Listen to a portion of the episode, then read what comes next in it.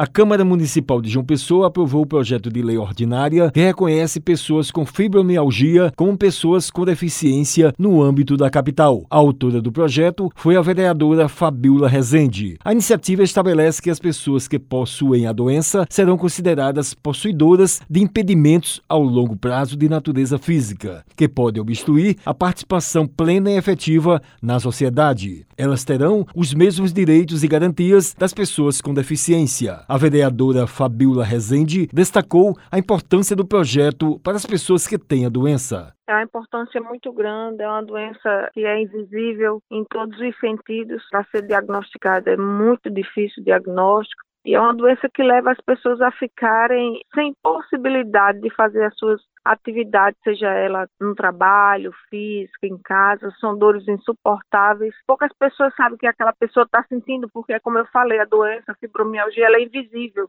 Ela falou quais os direitos que as pessoas terão com a aprovação da lei os mesmos direitos que possuem as mulheres grávidas, os deficientes, estacionamento, direito à fila, ter direito a ter o atendimento em um hospital da mesma forma que os deficientes, mulheres grávidas têm prioridade. As pessoas com fibromialgia diagnosticada vão ter prioridade, assim como as pessoas com deficiência, mulher com criança no colo. E a pessoa tem como ter a comprovação, porque hoje já existem as carteirinhas de quem tem fibromialgia. A reumatologista Maria Roberta disse o que é a doença e como surge. A fibromialgia é uma síndrome de dor generalizada. A principal característica da doença é a dor difusa, né? uma dor muscular e articular, que pode acometer qualquer articulação. Como ela surge? As alterações psíquicas, emocionais, como alterações de humor, depressão, ansiedade, alteração de memória, fadiga, tudo relacionados à doença. A médica falou qual o tratamento, como evitar e se é possível conviver. E o tratamento, principalmente, é baseado no tratamento não medicamentoso,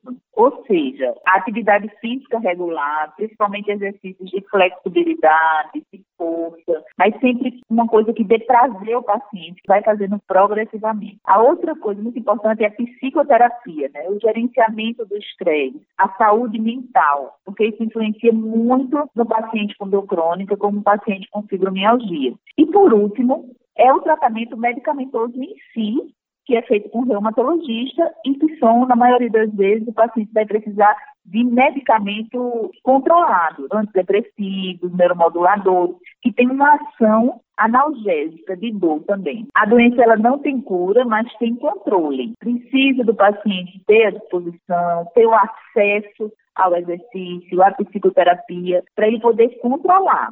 Mas o paciente que tem acesso a tudo isso, a maioria deles melhora, fica bem e tem uma vida normal. Cura, a doença não tem. Wellington Sérgio para a Rádio Tabajara, uma emissora da EPC, Empresa Paraibana de Comunicação.